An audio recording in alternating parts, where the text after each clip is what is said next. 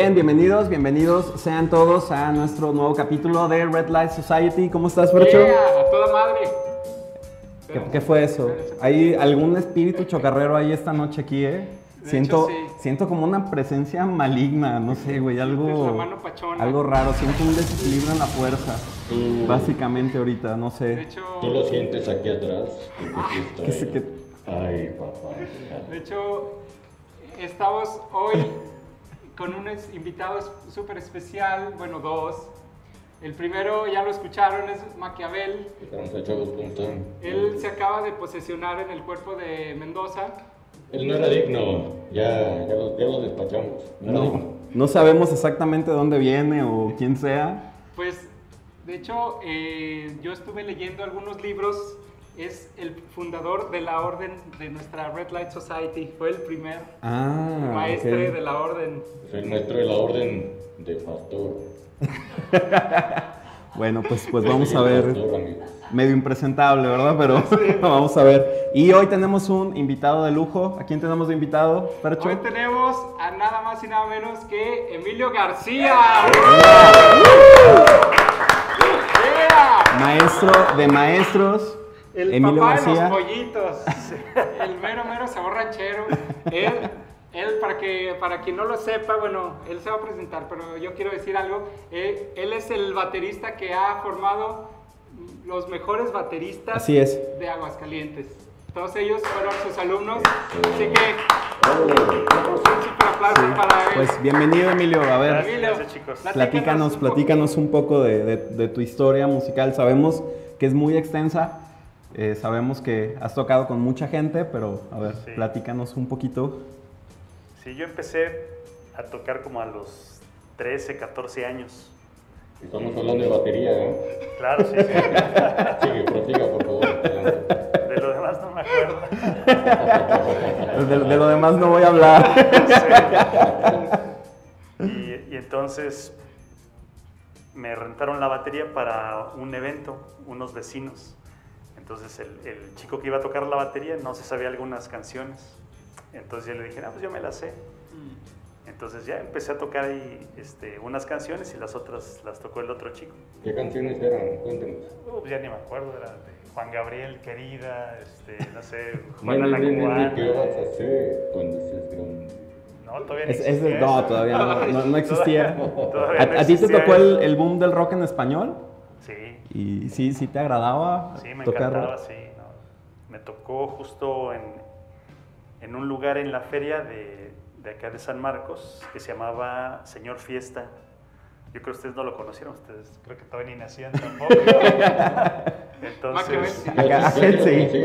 Aquel está, está aquí desde antes de que nosotros existiéramos y, y estará cuando nosotros nos hayamos ido. Que claro. echaba ahí en las bebidas del señor. Sí,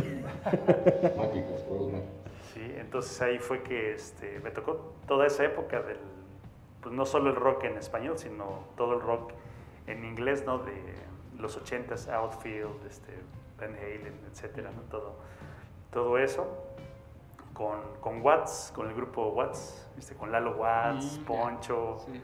este, Kika, el guitarrista ya falleció, este, George, este, Jorge Díaz en los teclados, quién más estaba, pues pasaron varios ahí también, este Abraham Velasco Órale. también estuvo en el bajo, Fernando Salado también estuvo en el Los bajo. chicos malos, ¿no? Sí. Malos de la rodilla, malos de la cara, los chicos malos. Sí, ahora sí.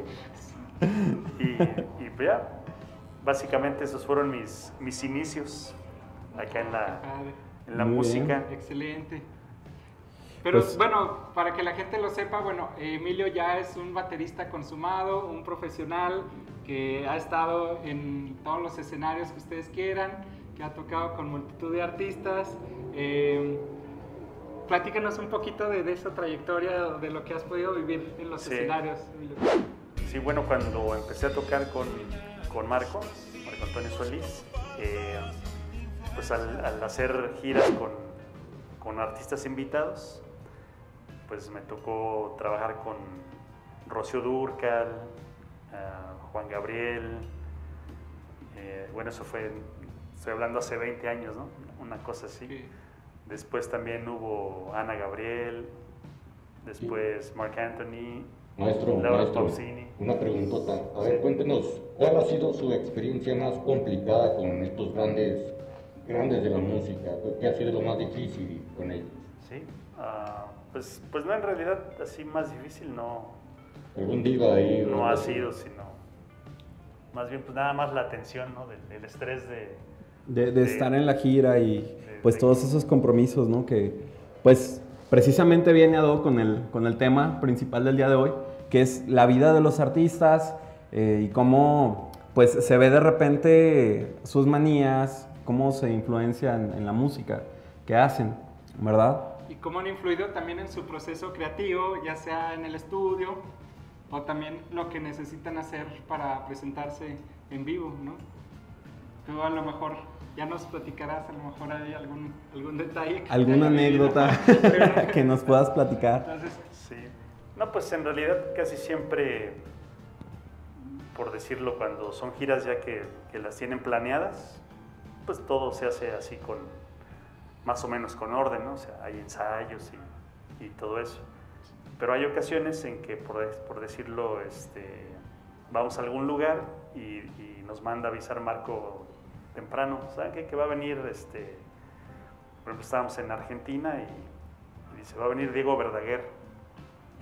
Entonces tenemos que ir temprano y, y, mandan a alguien de la oficina de ellos y traen la- las secuencias y todo eso. Entonces, Ajá.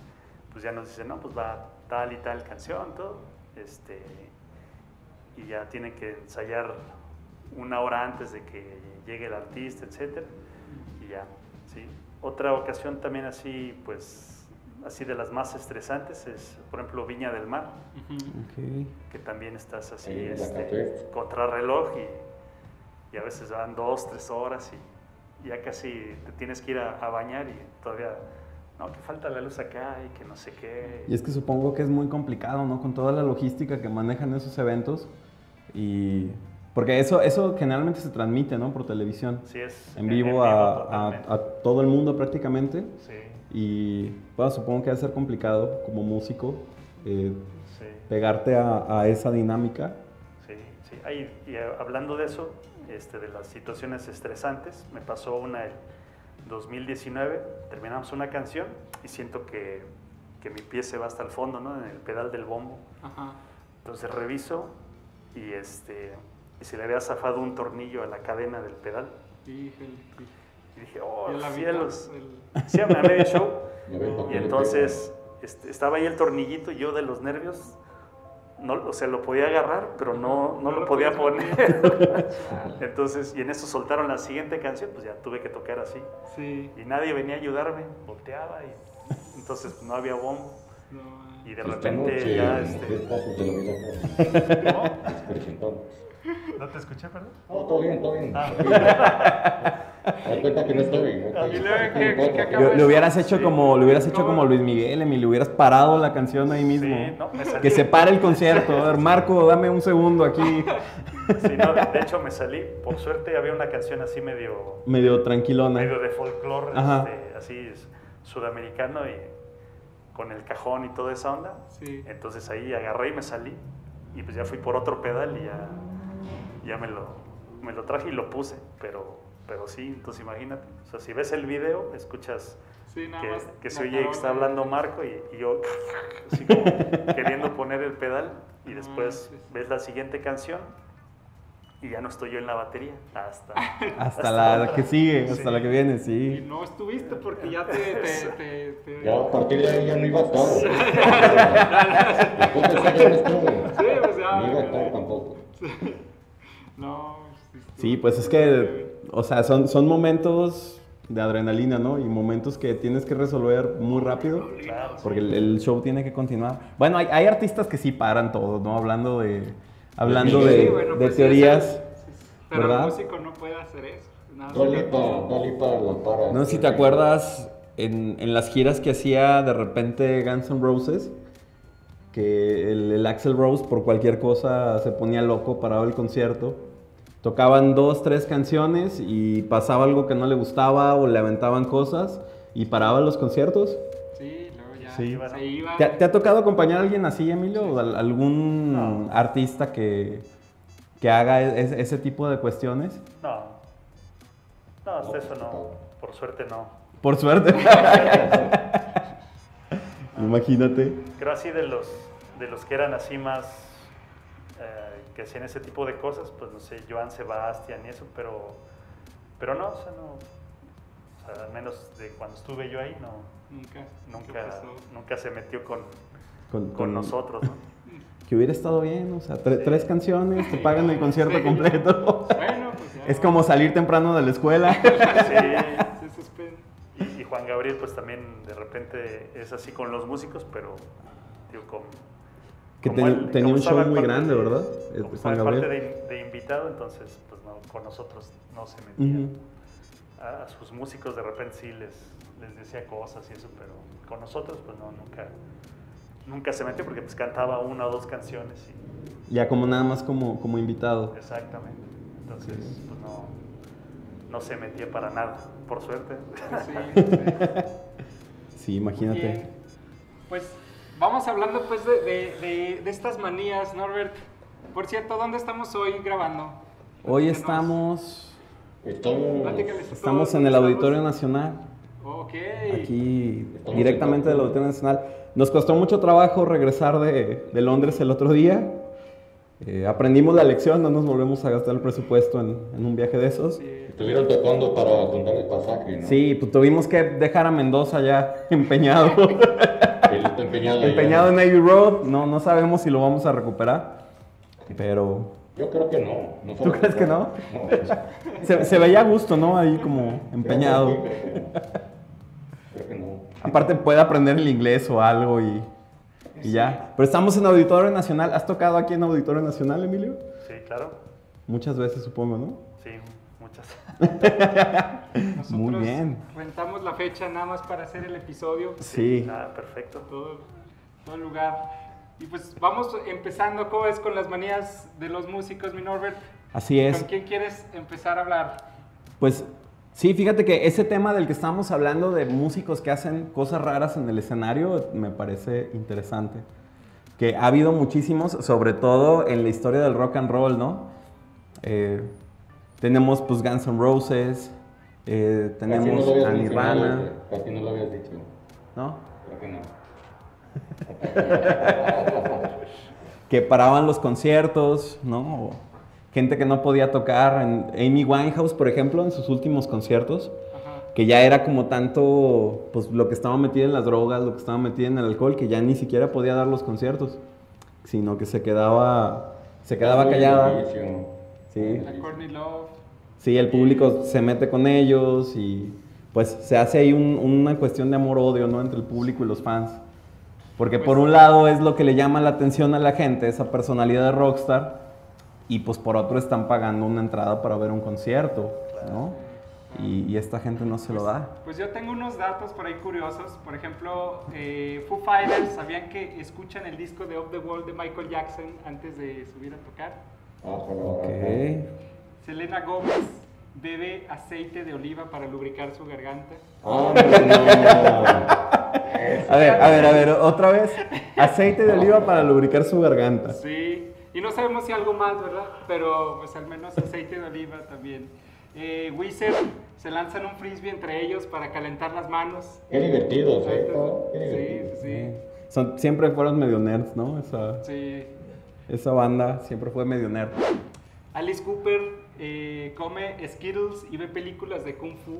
El señor- ¿Es en serio? Se le va a caer la placa. Metallica, ¿ta- ¿has oído que Metallica tiene un cuarto donde tocan antes de subirse al, al escenario? No. Tienen, tienen un, bueno, en, en los lugares donde tocan, eh, mandan a hacer un salón especial que ellos dicen que es como para afinar la actitud. Entonces se meten ahí a tocar dos, tres canciones para, para agarrar energía y entonces ya poder subir al escenario a, a dar su concierto. Yo eso lo Ah. vi en la serie de ¿Sí? Metallica. Ahí, ahí sale. No, no saldrán ya muy cansados. ¿eh? Ah, Ya, ya, más, ya. más cansados, más cansados no pueden estar, más cansados no pueden estar. Eran, eran medio, medio chistositos también los de Metallica de, de jóvenes. Estaba leyendo que Dave Mustaine, Mm. cuando él tocaba en Metallica, eh, supuestamente ellos vivían en la casa de su manager. Entonces, eh, en la casa del manager, pues ensayaban Metallica, grababan cosas, también grababan otras bandas, cosas ahí. Y cuando las bandas no le gustaban a, a Dave Mustaine, iba y les destrozaba el cuarto, les aventaba los papeles del baño, les aventaba cheve por todos lados. gente, él era Sí. buena persona. sí. Por eso lo corrieron. y bien corrido. David, yo tengo aquí que, que Megadeth hace un círculo, se abrazan, hacen oración y se contagian de buena vibra antes de Y, tocar. y de ¿No coronavirus también. Pues es que también, es que, pues bueno, Dave Mustaine también tuvo esta época donde dejó de beber, donde se convirtió como al cristianismo y todo ese rollo, y pues ya, ya le bajó. Este, muchos músicos han, han hecho eso, muchos músicos han, han pasado por ese proceso. ¿Te acuerdas de Korn? Sí, claro. ¿Te acuerdas de, de Korn? La banda Korn. Sí. La banda Korn, el- uno de los guitarristas igual, o sea, un día les dijo, no, yo ya no quiero seguir tocando metal, música del diablo literal con ustedes. Y se hizo cristiano y ahora toca música cristiana. Era, era pero ya volvió, ya regresó al camino de Satán. Por ahora. Por ahora ya está de vuelta. ¿Tú qué, qué historias conoces, Emilio, acá, chistosonas de, de grupos Pues, legendarios? no, realmente Rompió el contrato aquí. casi no. No pasa nada, aquí no, no revelamos nada, no te preocupes. Sí puedes decirlo. No, no tenemos tantos seguidores todavía. No me ha tocado ver así, o saber, digo, no. De esos datos curiosos, no. Pues ustedes sabían que Richard Wagner tenía como fetiche que le gustaba mucho eh, la seda y usaba ah, para componer y todo, eh, le gustaba usar eh, calzones de, de seda rosa.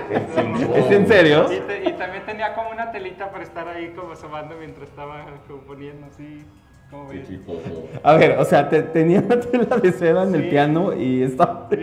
Sí. Y además tenía eh, aceites perfumados con esencias, eh, o sea, las, las perfumaba las... las Chale, no, no quisiera estar en la misma habitación que ese güey cuando componía sus... Pobre, pobre. Imagínate. güey, Imagínate acá. no. Sí. Tenía que parar cada 15 minutos, ¿no? Sí. Me ponía 15 minutos y seguía. Y le. Oye, ponía la canción de Hello de Lionel Richie de fondo y sobaba el, el Pues de terciopelo. en el piano. La seda rosa. Ah, no, no, no, no.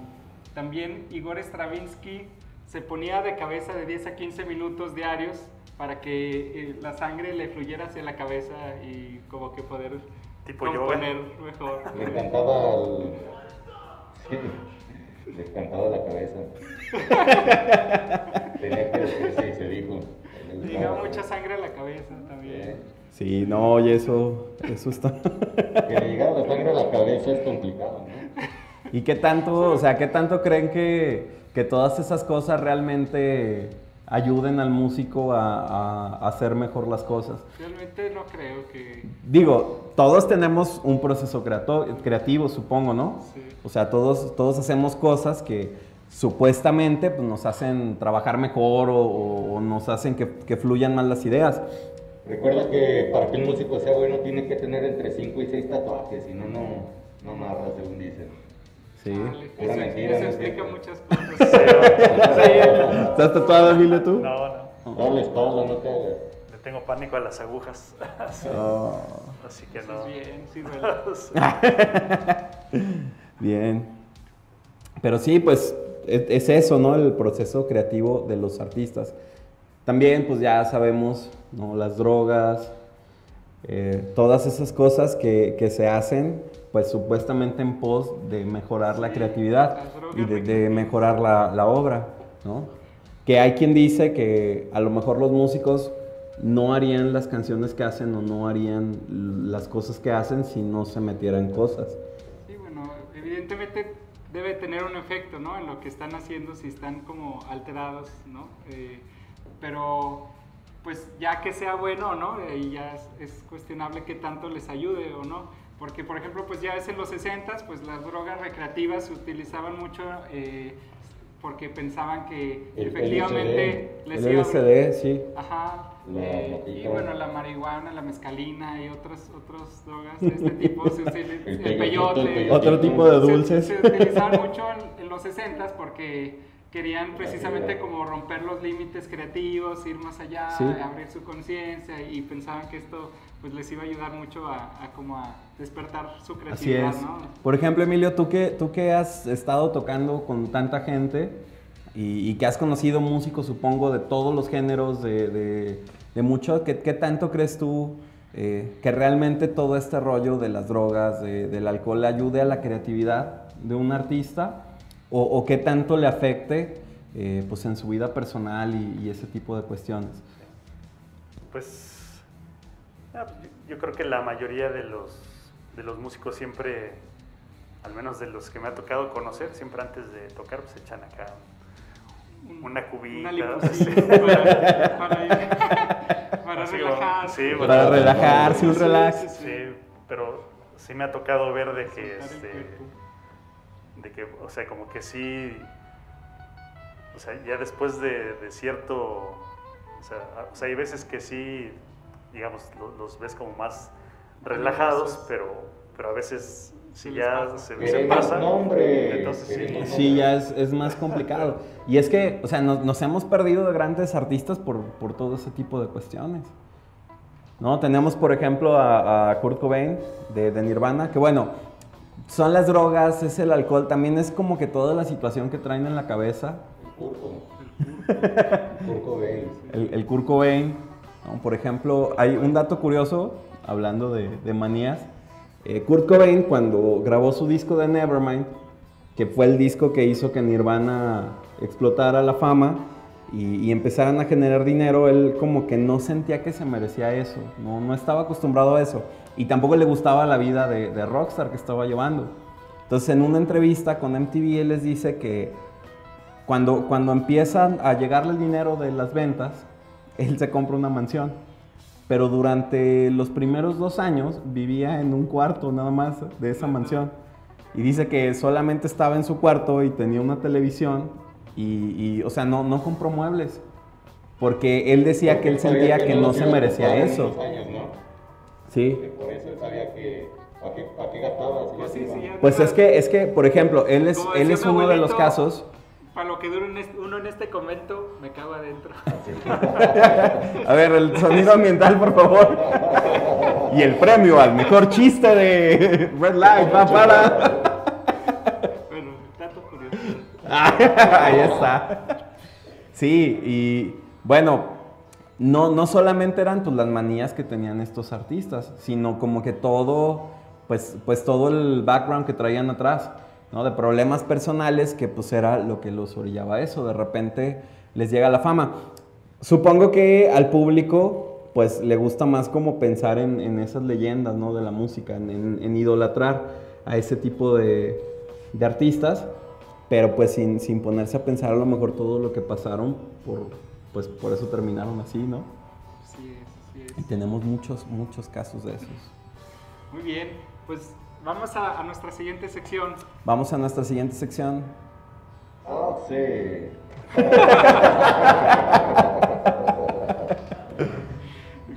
Claro. Pues- ¿Por qué se me habría olvidado la siguiente?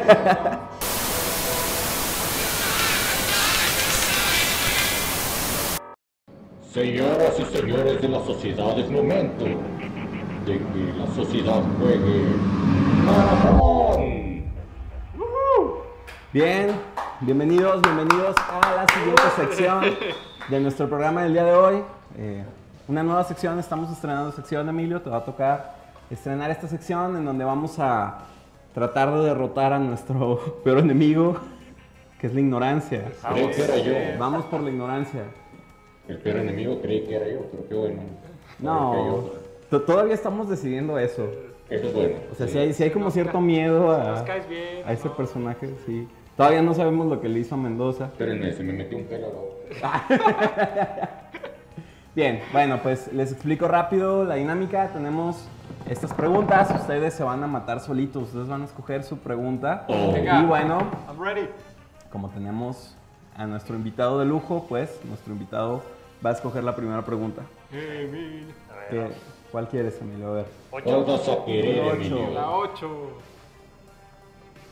Ok, pregunta. ¿Qué actor interpretó a Johnny Cash en la película Walk the Line? ¿Tenemos a Christian Bale, tenemos a Russell Crowe o tenemos a Joaquín Phoenix? ¿Cuánto tiempo tengo? 5, 4, 3, 2. Joaquín Phoenix. Así es. ¡Bravo! ¡Venga! Yo también. Punto que- para Bien, la pues Emilio. sociedad. Excelente. Chócala. Estelar papel, ¿eh? Que Phoenix. Vamos. Excelente. A ver, Somos Fercho. equipo contra la ignorancia, entonces vamos ganando. A ver, ahora la 2. Bien. Pregunta número 2. ¿De qué álbum de Soda Stereo se desprende el tema cuando pasa el temblor? Tenemos Dínamo, Nada Personal y Signos. Ay, si se que no sabe, el fan de Soda Stereo, que tiene su foto. Sí, porque, o sea, tú tienes, tú tienes por ahí una Nada foto de personal. Cerati, ¿eh? Nada Mira su personal. foto con Cerati, si no la Oye, rompemos. personal. Bien, bien. Eso es todo. No soy tan ignorante como. La ignorancia está siendo masacrada en este momento. Eso es todo. Emilio, ¿cuál sigue? Vamos por la 10. ¿Tú no vas a responder o qué? No, yo no. Ah, Yo soy sí. el Marco Antonio Regil de... Eres Marco. Antonio Regil. Así es. Bien, ¿en qué año se dio la última reunión de Led Zeppelin? Ah, ya se puso. 2008, 2006, 2007. Se reunieron con el hijo de, Con de Jason. Monam, con Jason, Ajá, sí. ajá. Pero ¿en qué año fue? Ah, vamos a ver. ¿Cuáles son las opciones? 2008, 2006 y o 2007. ¡El tablero dice! ¿Qué dice el público? 2006. Sí. ¡Ah! Avanza la ignorancia. Avanza la ignorancia, fue en el 2007. 7. Precisamente, Yo en- también lo hubiera fallado. ¿eh? precisamente en este que concierto 2008. que hicieron para recordar la muerte de, de Bonham, donde está su hijo. Estaría chido que se volvieran a juntar, ¿no? No, Sí, de Sí, hecho. es. ¿Te gusta Led Zeppelin? Sí, sí. no, No, no, no, tú no. no, no, ya. ya. Tú tocaste con ellos, ¿no? Ahí estuve en el No, de hecho, tú Tú no ya. eres bajista de Toto, güey. No, No, de hecho, ¿no estabas tú ahí rondando en la casa de, de este Crowley? Nadie sabe, nadie que sabe. Esta que... Lo que no sabía es que era el- lo que no sabía es que el bajista de Toto era de Sinaloa, güey. Era, era lo que no, no tenía ni mucha idea. Pues sí, oílo. ¿De dónde eres, güey, tú? Eh, siguiente pregunta. Ese. No es de aquí ni es de allá. Bien, Fercho. Eh, ay, la 9. Así se le mueve. Dice. Venga, Ah, suelta la pupa. la 9 está fuera de servicio. ¿Cuál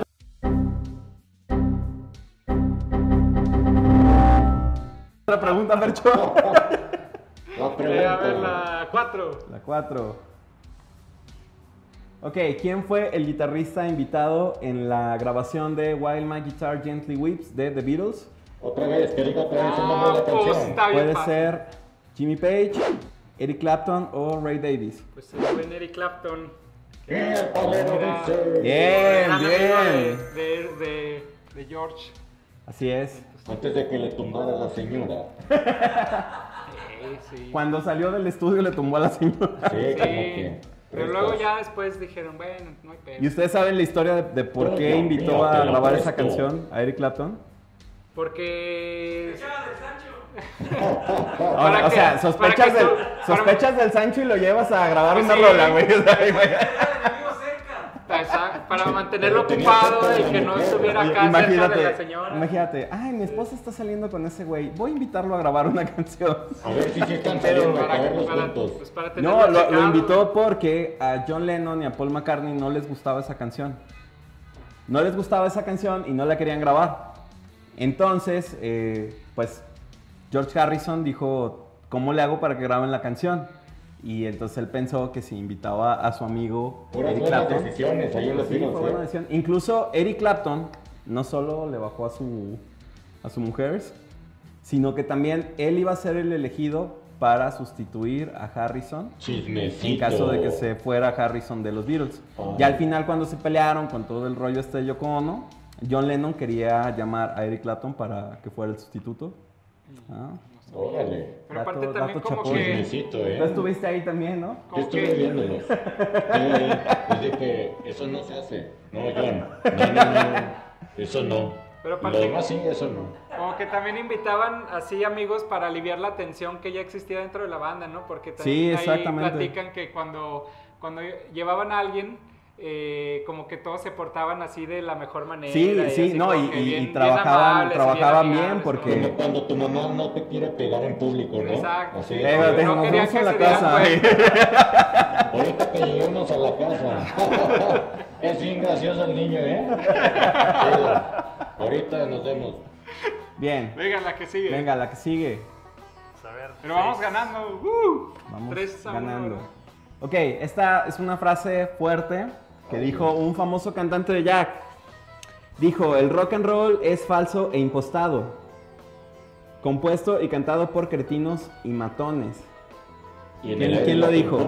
Tenemos a Polanca, a Frank Sinatra y a Tony Bennett. Tony Bennett. ¿No? Tony Bennett te la, te la ganó. ¿Estás de acuerdo, Emilio? No, no es cierto, no me hagas caso. ¿no? Yo estuve ahí. No lo haga, no lo haga, compa. Él estuvo ahí, pero estaba muy drogado en ese Sí, momento. yo, yo estaba en otro pedo. Literal. Yo, yo Frank andaba, Sinatra. acá, andaba ver. forjando, ¿no? Correcto, muy bien. Efectivamente. Eso es Bien, todo. los estamos masacrando. Curioso, ¿no? A Frank Sinatra no le gustaba el rock. Sí, de- sí lo Pues era viejito ya. Era, el- era Ya era- como más especialito. Él, él- él era muy mayor. Sí, pues era otra generación totalmente. Era muy mayor ya. ¿Tú, tú lo conociste? Así como tú comprenderás. Sí, ya, pues es que éramos de la rodada, imagínate. Decía, ¿qué onda? Vamos, vamos a dar el, el rol. Decía, no, ya no, me doy la rodilla. Y le decía, bueno, está bien, y ya. Bien padre. Bien Ok. padre. Ah, el calor. Nos empezamos a preguntar cuántos años tiene. Pónganlo en los comentarios, a ver, Creo ¿Cuántos que, creo que está más muerto que vivo. No sé. Bien, ¿Quién Fercho, sigue? ¿Quién sigue? Fercho. Ah, Faltan pocas preguntas. La. Nueve. La 7. Las siete. Ok, Ey, Esto es buena. Se ve interesante. Ok, ¿Cuántos discos de estudio publicó Jimi Hendrix durante su vida? Ojo, la pregunta es durante su vida. Antes de que vomitara y muriera. Sí, porque han salido muchas recopilaciones de, de Jimi Hendrix.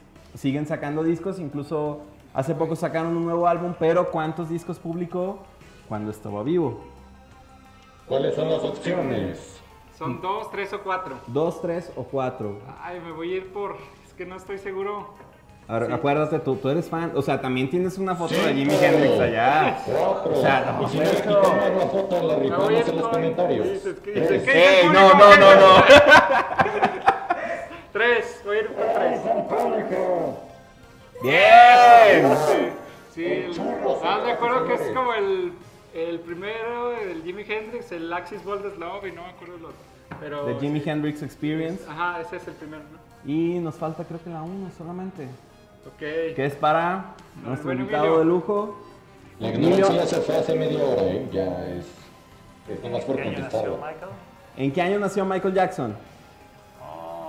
Las opciones Las son. opciones son 1958, 1961 o 1955. ¿Puedo ver en Google? No, va a ser. Creo que el 58. ¡Bien! ¡Venga! Bien. Bien, muchachos, pues ¿Cómo ¿Cuántos quedamos puntos el marcador? quedamos 5 a 1. La ignorancia ha sido completamente masacrada Bien, en este episodio. Bravo, bien. aplausos. Muy bien, pues esto fue La Sociedad Juega y pasamos a nuestra siguiente sección.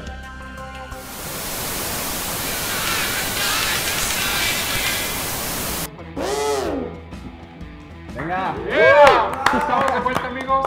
estamos de vuelta después de unos anuncios de nuestros amables patrocinadores. De vuelta después del clip. que hicieron ustedes. Sí. Por ir al baño. Paguen YouTube Premium para que no para que no tengan que ver los comerciales. Está chido, Pues, está chido eso. Vamos ahora con nuestra nueva sección que es, eh, bueno, no es nueva, ya No, lo no es nueva, hecho, pero nuestra siguiente sección que es la recomendación de la semana.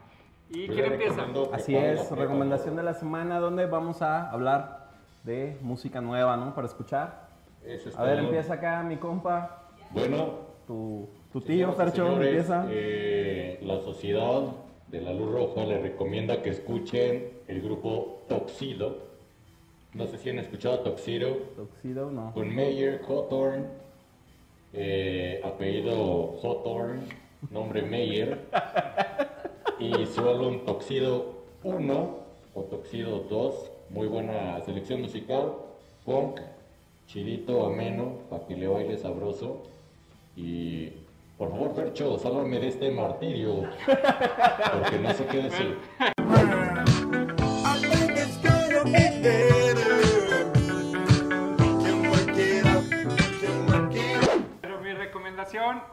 El disco Songs of Faith and Devotion. Vez dígalo, a ver, sin Songs of. Faith and Devotion de Depeche Mode.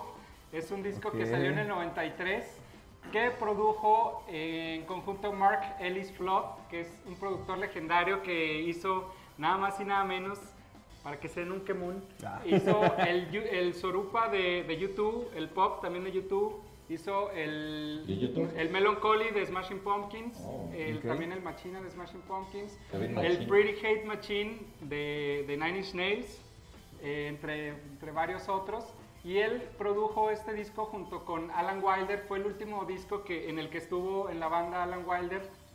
Y se nota allí el, eh, esa impronta que dejó en el sonido muy... Muy machín. o sea, Él era machín. que pues como su toque eh, personal de Alan Wilder, que es como una música muy oscura, eh, y en el que mezclaron, en- sobre todo en este disco, eh, la influencia del rock de la época, que estaba muy fuerte, pues igual a principios de los noventas, con la música electrónica, incluso cuestiones ahí de gospel, en la cuestión, en la, por ejemplo, en la canción de Condemnation, y pues les recomiendo que escuchen sobre todo canciones como I Feel You, eh, Walking in My Shoes, eh, la, mi favorita In Your Room, eh, son canciones que valen muchísimo la pena eh, y mm, pues, Y pues ya, pues ya. The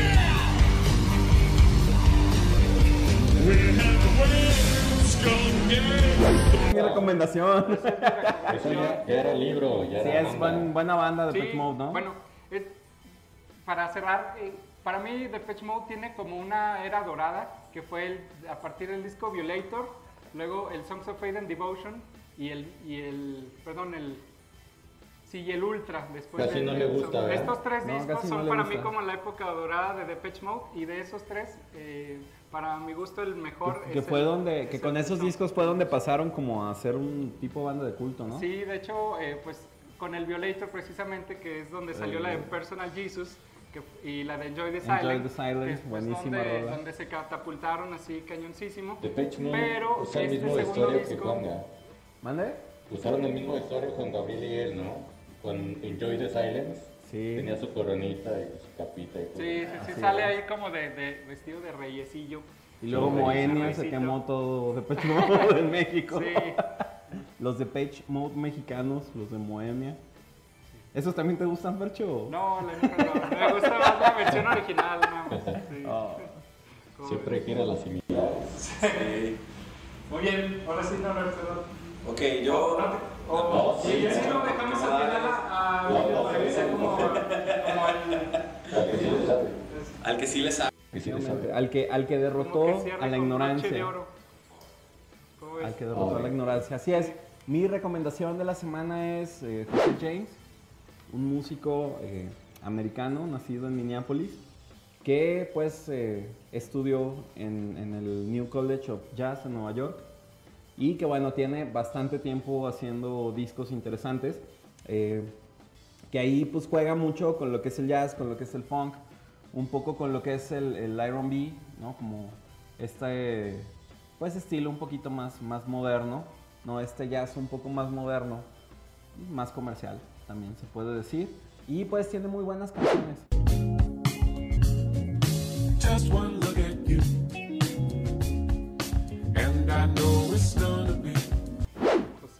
José James. Eh, muy buen guitarrista, por cierto. Toca la guitarra muy chido. Muy conocido.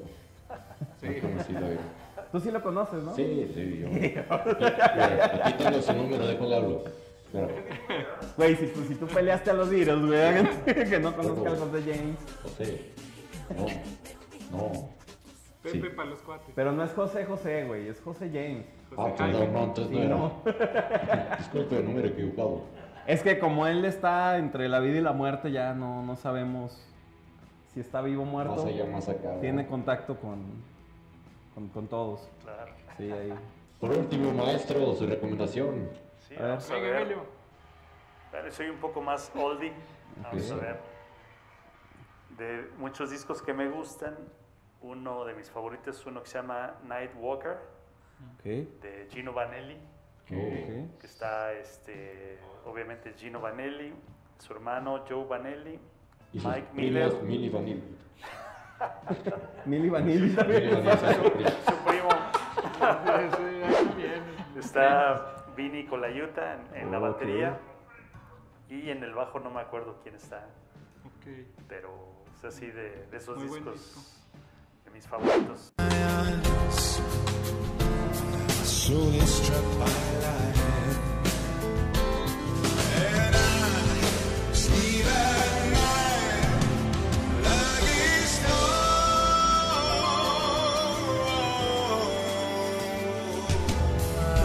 No, no conozco tanto de historia como ustedes que el año, no sé qué, pero No, Pero pero, se Pero lo más o pero es menos que, es que ochentero, noventero. eh, sí es de los noventas. Ok, también. es que nosotros lo, lo googleamos antes de empezar. Ah, Emilio. sí, no, No, no. no creas que sea, No creas que- todo eso en la- Sí, ahorita estábamos así en... Yo les tengo una recomendación más. A no, ver. no se han empezado. No se han empezado porque luego uno sueña gacho y está mal. A ver. Esa fue la recomendación. Sí, sí. Ya, no. Háganle caso a sus papás. Sí. Háganle caso a sus papás. Vive sin drogas. Claro. Paguen a tiempo la luz porque si no se las portan. Sí. Cosas así. No se endeuden en Coppel. Nunca. Sí. No dejen, no dejen a Mendoza empeñado en Londres tampoco. Mándenle dinero a Mendoza. Para que se regrese. Recomendación. Ya vamos a tener el Patreon aquí para que. Ahí. Por si lo quieren de vuelta. Su pues ya. cooperacha. Así es. Así es. Muy bien. Pues Pues, gracias. ahí estuvo la recomendación. Y vamos a nuestra siguiente sección.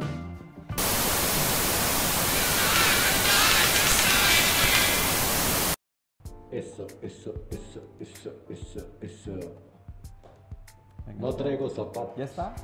Bienvenidos de vuelta, amigos. Estamos. Aguanta otra vez porque... They ask you how you are, you just have to say that you're fine. La Red Light Society está en sesión. Vamos ahora con nuestra nueva sección, que es la de. Que eh, esta sí es nueva. Esta sí es, es nueva. Se llama Deathmatch. Y vamos a enfrentar bandas icónicas. En este, en este primer round entra los Rolling Stones contra, Ah, bueno. contra los Beatles.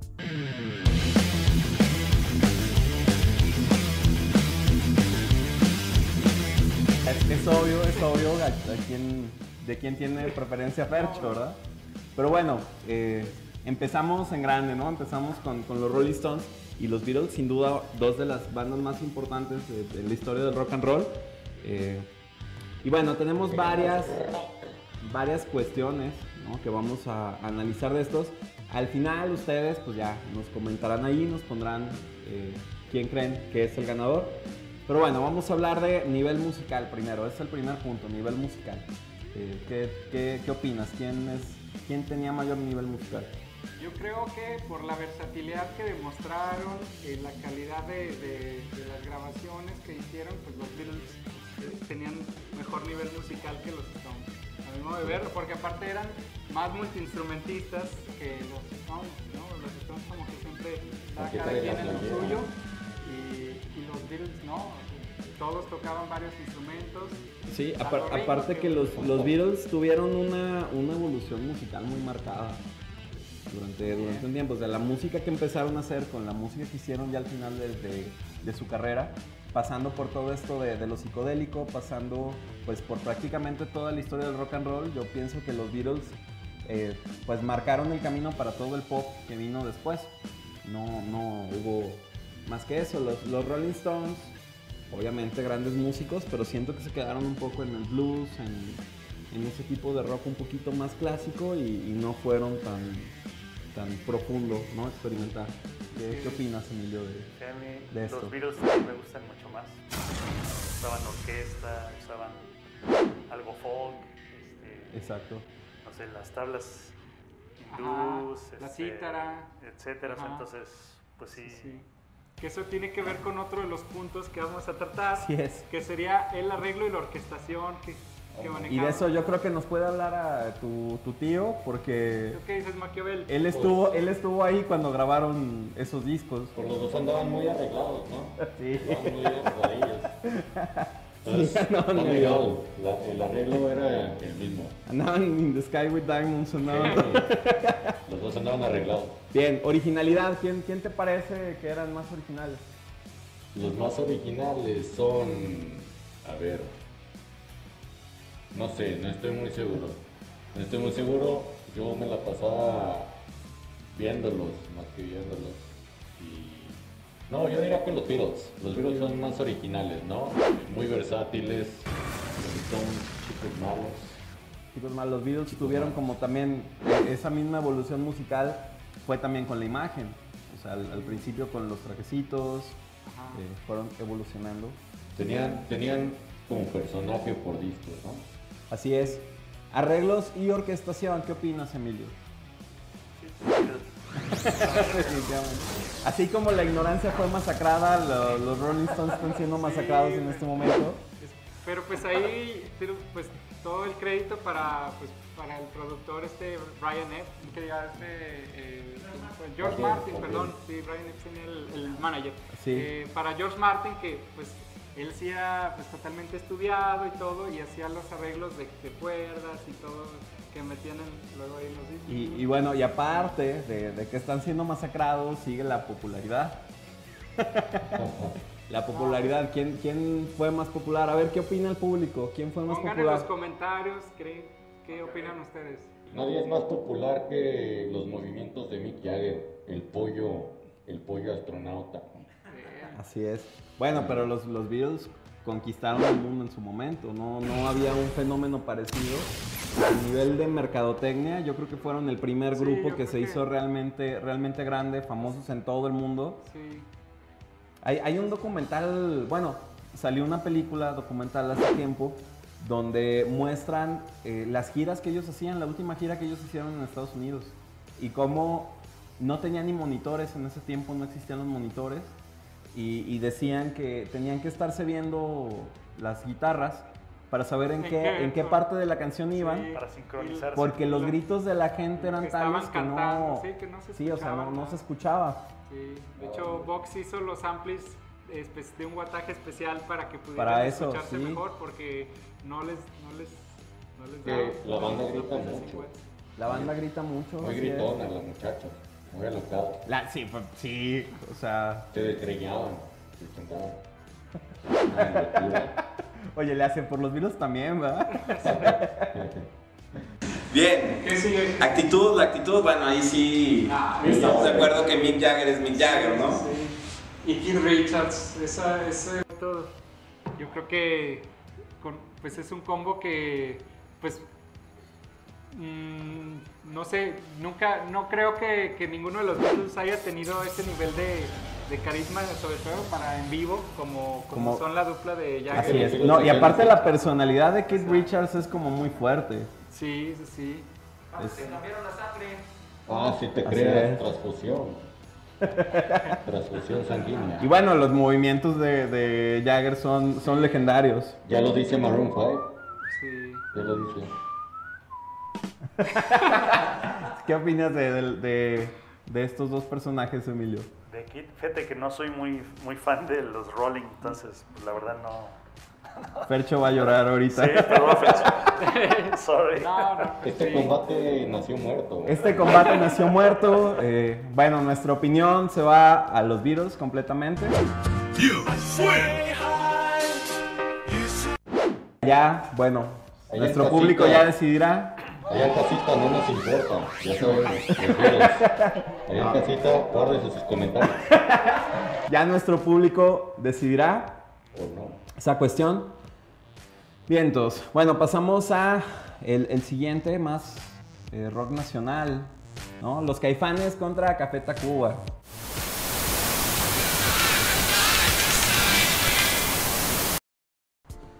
Bien, pues vamos a pasar a nuestra eh, siguiente duelo, nuestro siguiente deathmatch. Y pues ya nos vamos un poquito más nacionales, ¿no? Para, para que luego no digan que estamos traumados con los Rolling Stones acá. Puro inglés. No, no, Que no, puro inglés, no. que, que allá está Mendoza. puro quick learning. Así es.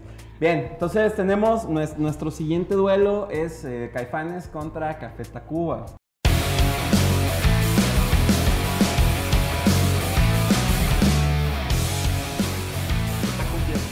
¿Cómo ves? Recuerden que están diciendo la verdad, ¿eh? ¿Sí? Agárrense bien A del ver, ratón. agárrense del- bien. Agárrense del ratón de la verdad. Agárrense bien porque Para que nadie diga mentiras. agárrenla chido. Porque hacemos lo que nos dice, güey. No sé. Porque Es que tiene poderes. soy el maestro. Somos influenciables. No, no sabemos lo que le hizo a Mendoza y estamos preocupados. Nadie se da cuenta de eso.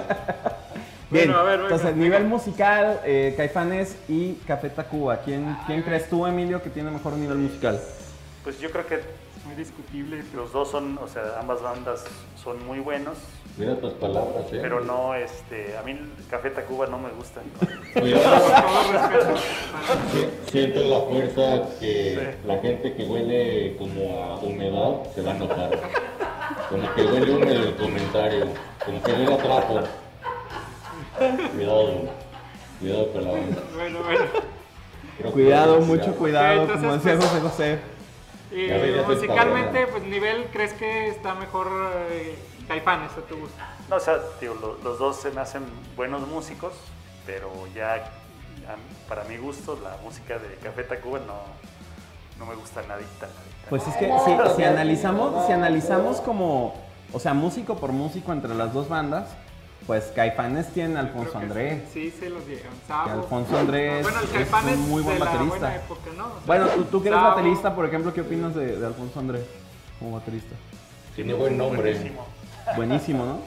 Tiene nombre de, de morrillo desmadroso, ¿no? Eh, André. Tiene nombre de fresón, ¿no, Andrés. tu tío André. Sí. ¿Qué, ¿Qué pasó, chavo? Y sus iniciales son doble A. Doble A. Eh, está Sabo Romo también. Sí. Eh, en algún momento estuvo Alejandro Markovich, que también, También, le ponía un, un bueno. buen estilo.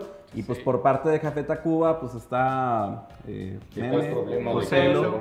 Sí. Eh, no hay tanto virtuosismo ahí como en Caifanes. Yo pienso que Caifanes sí, sí tiene un poquito más Son eh, creativos, músicos de pero preparación. creo que Está la musicalmente ¿no? hablando sí tiene más nivel. Ok, originalidad. ¿Quién es más original? Pues es que. Ahí, ahí a yo ver, me voy por Cafeta, por la versatilidad de, de Del que han cantante hecho, también. de que pues han mezclado con más géneros y todo. Y no son Eh, tan, tan mexicanos, sí, ¿verdad? Así de que. Que las pirámides, Porque el llanto del sapo. Acuérdate que ya no puedes cantar ingrata, güey, nada bonito, más. ¿eh? Porque Pues luego nos banean. Canto perrón, déjame unas voces, espérame. Ay, amor, detrás de las cerros estás tú. Hablo varias voces al mismo tiempo. no, Así es. perrón. Él estuvo cuando grabaron El Nervio del Volcán también. Sí, Sí, yo, yo fui culpable de que se chingara la garganta. eh. sí, porque se Tú le cansó de recomendaste, gritarte. tú le recomendaste a Markovich que se robara el nombre del grupo, ¿verdad, Le, güey? le di unos mezcales para que se. Tú metiste la cizaña ahí Tú metiste la cizaña para que se separaran los caifanes. Le dio el vicio. Era Bien. uno, era uno. Bueno, a ver, ¿qué sigue? ¿Qué Arreglos y eh, orquestación. Es- ese sentido es, es interesante porque a pesar de que Café Tacuba sí utiliza más recursos musicalmente hablando, pues sí hacen mucho uso de secuencias, mucho uso de, de sintetizadores. Y de la Yo- melódica. Sí, de la melódica, por ejemplo. Yo siento que Caifanes era una banda de rock como más orgánico. Como, como que la, la música que ellos hacían, pues la, la hacían entre los miembros, como que no, nunca tuvieron Ay. muchos, muchos este, músicos invitados. Ay, Relación ay. entre los miembros. Ay, caray. A ver, una cosa. Percho, tanto agarrar la riata de la verdad te está afectando, ¿eh? Ay. Otra cosa. Ya, suéltese de ahí, o sea. A ver, a ver, pero también decían Es que le estoy dando- A ver tú, Maquiavelo, Maquiavelo, ¿cómo? Maquiavel, Maquiavel. Maquiavel. Decían que los caifanes, eh, eh, ellos creían que eran como The Cure, pero en México. ¿Es cierto? Es falso. Comparen. En los primeros discos, en los Ah, primeros sí, la discos. No, es bien famosa la anécdota esta que, les dijeron que Pero- en las disqueras vendían discos mataúdes. Sí, sí, sí. Pero pues en ese Pero- pero tiempo el rock en español onda- era así. Era más la onda visual, ¿no? Musicalmente hablando no tenía mucho que ver. la negra Tomasa, güey. como- por eso, o sea, como Soda Stereo, que igual copiaban la estética ahí de Robert Smith y todo eso, pero pues musicalmente hablando era como otra cosa, ¿no? Ok, ¿y quién, quién, entonces quién se lleva esta de arreglos y orquestación? Ahí sí está como más, Ya más cállense, competido. mejor dígale pero- al, al invitado, hombre. A ¿Tú ver, qué invitado, dices? ¿usted qué Pues Les dice? estamos preguntando. Pues sí. Parece que están pues, jugando ping pong, el invitado está acá, mira. Yo me voy Así. por Caifanes. Caifanes. A ver tú, Maquiavel. Yo, yo creo que también. Nah, Café Tacuba. Vamos a meter especie, mira. Sal. Ok. ¿Tú? Yo creo que en arreglo también por, poquillo que afecta a Cuba. Sí. Bien, vamos con la composición. ¿Qué tal las rolas? Ay, güey. La chilanga banda. La. Ahí, me, bueno, ya es una cuestión pues subjetiva. Yo le voy más a Caifanes en composición. Saúl Me gustan un poco más las letras, me gusta un poco más. eh, Detrás de los cerros. pues, Trae más este rollo místico, ¿no? ¿Tú qué opinas, Sí. Emilio? De... Sí, pues, pues, también opino más por, me inclino más por Caifanes, pero Claro. tampoco soy así como muy, Tan fan. muy conocedor, entonces, pero de lo poquito que conozco, sí, Caifanes. Popularidad. Las dos son bandas de culto, pero yo pienso que Caifanes es un poquito más de culto que, en que México, Café Tacuba. pero a nivel Latinoamérica yo siento que Café Tacuba es más popular, ¿no? ¿Ustedes A nivel- o sea, sí, O sí, sea, sí. ya en otros países yo creo que son más conocidos. O Así. sea, Siento yo. a ver, tú, tú que has andado viajando, Emilio, tocando por todos lados, ¿que has Sí. tenido alguna percepción de esa cuestión? pues nunca los he visto anunciados. Si nos están viendo en Argentina, no sean gachos, escuchen a Caifanes. También a Café Tacuba, más, más a Caifanes que a Café Tacuba. Y así. ¿Tú qué dices? ¿Tú qué dices, Mariana? Sí, este. Ajá, Santa Olaya. Santolaya, buenísimo también. Por eso estuvieron en el. Emilio, no, bueno. Por eso estuvieron en el documental de Rompan Todo y. Y más Caifanes, que ¿no? Caifanes. Caifanes Sí. ahí como que nomás. Ah, Caifanes es banda de culto. Sí. Pues Es que Caifanes también, vamos a, a lo siguiente, que es eh, la popularidad también. ¿no? Representa mucho, pues, esta cultura como mexicana, como que ellos quisieron jugar mucho con eso. La mística de la banda tiene mucho que ver con representar a, a Con México. las artesanías, ¿no? Y así, Sí, sí, pues como dice Ar- las artesanías. Pues en ese, Artesanías. en ese sentido, como que ambas bandas han, han hecho mucho uso de, de- de diferentes como géneros y, y como corrientes musicales más regionales, ¿no? Más eh, folclóricas Así de, es. de aquí de México, ¿no? Sí, sí, Que, sí. que el guapango y que otros, otros como... que Los caifanes, Ok. chavos, porque se está la. Último punto, la actitud, la actitud. ¿Tú ¿Qué tal la actitud? ¿Los han visto en vivo? Sí, Sí. sí, sí. ¿Y qué tal? ¿Qué tal el concierto? ¿Qué tal la actitud? Pues a veces se bañan, a veces no. Fíjate que... Los de Café Tacuba fuman mucha marihuana. Sí. Pues en este caso eh, es como este Pachequi. ¿Qué me preguntaste? Como que ahí le voy más a Café Tacuba. Por la cuestión de, de la imagen Hacen que, que. Ajá. eh, pues el vocalista, que ya no sé cómo se llama, pero bueno. El, eh, El- el que cambia de nombre. Pero el vocalista que siempre pues es como visualmente más propositivo y sus vestuarios son siempre como más Más llamativos, ¿no? Se cambia el nombre y todo. Eh, yo como que le voy a Cafeta en- en- Emilio. Queremos sangre, queremos sangre. ¿no? La última vez que vi a Caifanes hace como, no sé, 20 años, o ya, ya ni me acuerdo. Y a Café nunca, lo, nunca, Nunca los lo he visto en vivo, entonces ahí, pues, mejor no digo nada. Calladito, güey. Ok. Ok. Bien. A ver, ¿cuál es el veredicto, Maquiavela? Yo creo, yo creo que aquí el ganador absoluto es la palabra de la gente que está viéndonos en casita. Ahí va a decir. Pues, pues no que te valía madre, güey. o Sí, sea, sí, la verdad, sí. Familia verdad, sí, bonita, déjenos su comentario. ya lo regañó el productor, ¿verdad? nomás ya me están diciendo que ya Sí, bueno, bueno. estoy cuidando mis palabras. Bueno. Es que, es que la gente que escucha ambas bandas sí me da miedo. güey. Sí, sí te andan asaltando. Caifanes, chavo. Entonces, Pero, ¿cuál es más y cuál es respeto, menos? güey? respeto para los dos.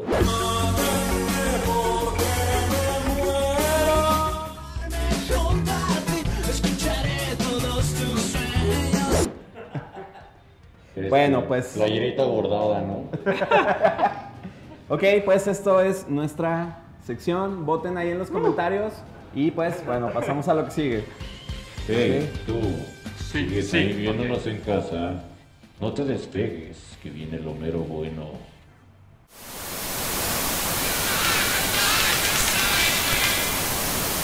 Bien, bienvenidos a nuestra siguiente sección. ¿Cómo se le están pasando allá atrás? ¡Venga! Bien, entonces en esta sección vamos a hacer nuestro ya clásico anti-roast. Clásico de dos Este- episodios.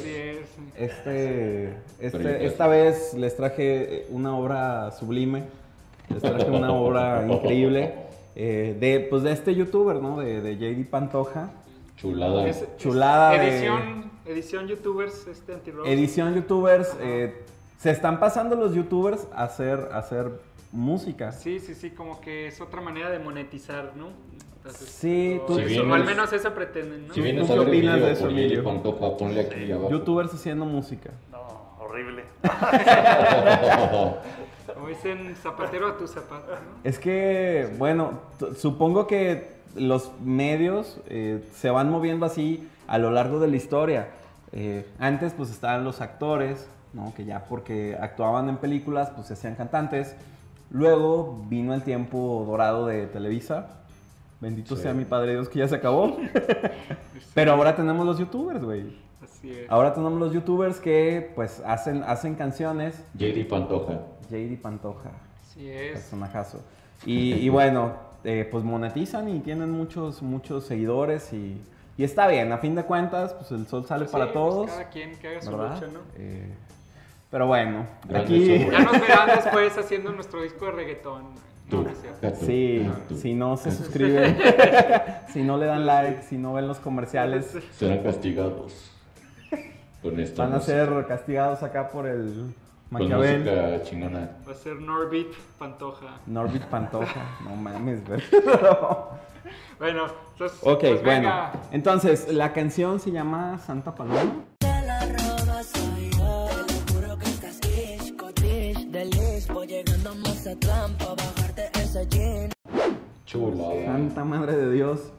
Este, bueno, ya la escuchamos. Santa arugada.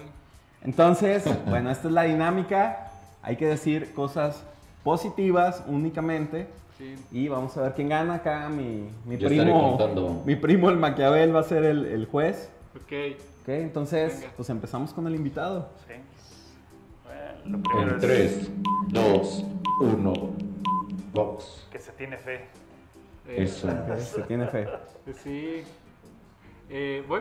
Va, Vas, sí, sí, claro. Eh, pues la, la producción, pues tiene ahí bonitos efectos ahí en la voz, en la intro.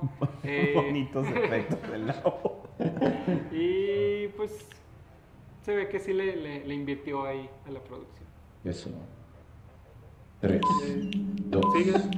1. Ah, No mames. Ah, no tan rápido. Eso fue muy rápido, señoras y señores. No, no puedo, güey, no pude. Fue muy precoz. Fue, sí. Eso.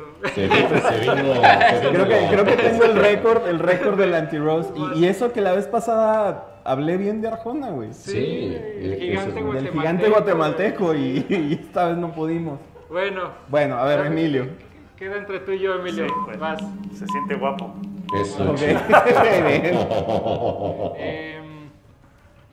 Finish him. ay, güey. Tres, dos. Ah, ya, me gusta que, pues sí, hace igual mucho uso de la rima consonante y pues Santa, te encanta, eh, la panza. Dos. El ratón de la verdad. Hola, adiós. No, ¿qué es? No, sí lo dijo, sí lo dijo. Vas, Emilio. Ok, que tiene buena producción. Ok, pero ese ya... Eso ya lo había dicho Fercho, dicho. entonces- Otra, otra, otra otra. cosa. Ok, su vestuario está bueno. Eso, Ok, vientos, vientos. Em, Tres. que usa una, un- pues, una historia muy común, o sea, que con la que mucha gente se puede relacionar y que pues seguramente pasa con muchas muchachillas ahí hoy en día que, que le mienten a sus papás y le están poniendo acá. Es, es Romeo, es, es Romeo y Julieta, güey. O sea, Romeo y Julieta, primero fue versión mexicana con Amar te duele.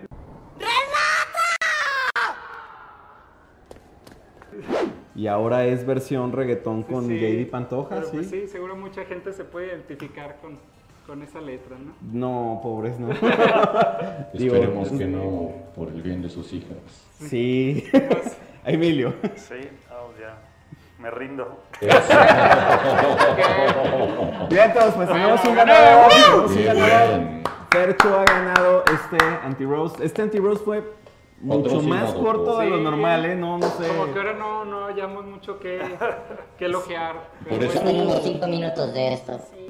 Sí, y, y teníamos, teníamos esperanzas en, en este, en esta canción.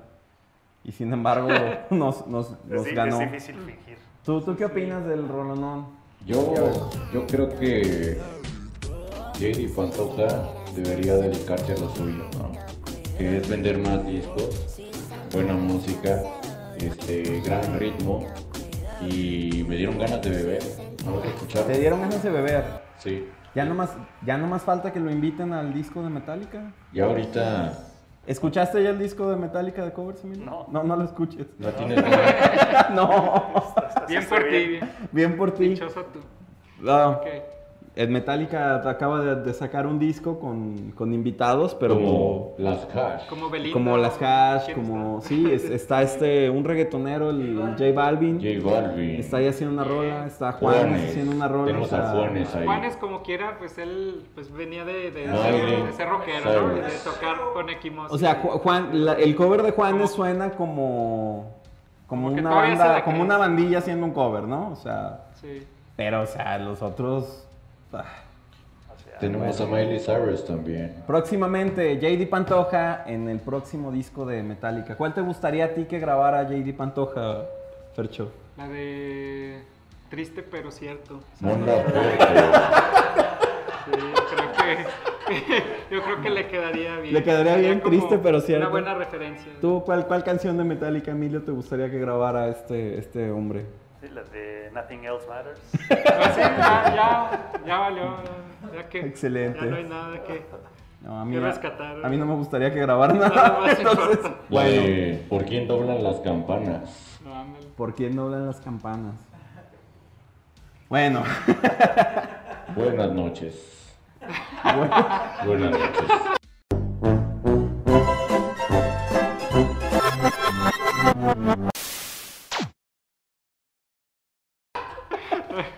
Bueno, pues esto fue el anti-roast y pasamos a lo que sigue.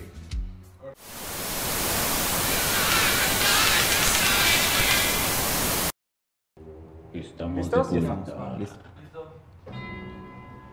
Hermanos, bienvenidos a esta ceremonia de iniciación. Ay, El día de hoy vamos a inducir a nuestro hermano Emilio García. Le vamos a imponer el riatón de la verdad déjame, déjame ver bien. Déjame quito los lentes para ver ver, ahí ver. está. Ay, para que todo lo que diga ya, ya, ya te vis. Ya te vis. Mírala. Prende la Bien. vela, loco. Entonces, Emilio, hermano, vas a encender tu vela. Esto representa Tu compromiso musical. la luz de la sabiduría. Y representa que vas a mantener encendida la llama de la buena música en nuestro mundo y que vas a estar siempre iluminado. Representa tu compromiso hacia la música. Ahora vas a decir el juramento de la orden. Ok.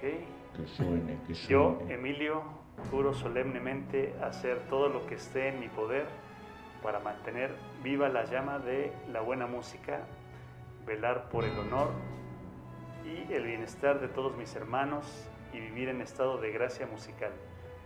En nombre de la... Ah, eso yo, yo, yo lo dije. Ah, vez, todo el mundo se Oh, conoce. Ya lo voy a parar. Concéntrate, estuvimos, concéntrate. Perdón, perdón. Una vez más. Ya, ya no quiero nada, ya me Que voy. borres eso. En nombre de la Red Light Society. Ah, no, espérate. Oh, Chinga. bueno. Hay que beber de- del cáliz. Hay esta es, que- esta es tu última oportunidad para hacer bien esta sección, güey. Si Sí, no, no, la vamos a eliminar el próximo capítulo. La próxima yo lo hago ya. Ya. La próxima que nos induzca el Maquiavelo. Sí, no. Vamos. Eh, Eso pasa cuando a la familia le das el poder de hacer esto. ¿no? Yo nomás porque estoy lejos, pero vamos, si no. vamos a vaciar el cáliz, el elixir sagrado. Aguas. Ay. Y vas a beber ahora del. Del agua roja. De la luz roja. En la copa roja.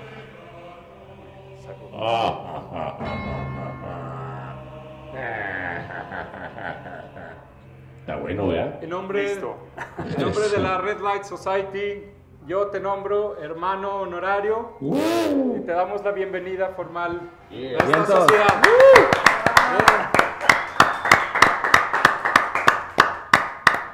No se diga más, no se diga más.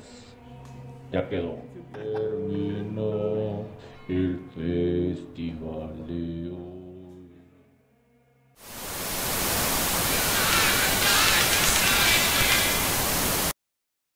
Bien, pues llegamos hasta el final de este episodio. Buen episodio que No tuvimos. nos queremos ir, la neta. Yo Ya quiero no. seguirle otras dos horas. pero- No, no sé si el Maquiavel se quiera ir o no, ¿eh? Ah, yo ya sale el último transporte. Yo me ¿Y tú que dónde andas tú, Maquiavel, a todo esto? Este, las Olimpiadas. Ok. Tokio 2020, mira. Ah, ya, ya vi, ya vi, ya vi. Pero ya. Oye, ya, pero- cámara, no se puede saber. ¿Qué pasó? Sí, ¿eh? Muy bien. Pues te agradecemos mucho, Emilio, por haber venido, aceptado a estar con nosotros en este segundo episodio, en esta segunda sesión. Y bueno, pues ya se la saben, síganos en redes sociales, van a estar apareciendo por ahí. Sigan también al Ay. Master Emilio, que también vamos a poner ahí sus Escúchenlo. redes escúchenlo. sociales, escúchenlo. eh, Escúchenlo increíble bien. baterista, todo un máster. Entonces, bueno, pues nos despedimos. Eso es Gracias todo. a todos. síganos. Gracias, gracias Maquiavel, donde quiera que estés. denle like, suscríbanse, compartan esto. Ok. Vientos. Hasta luego. Hasta luego.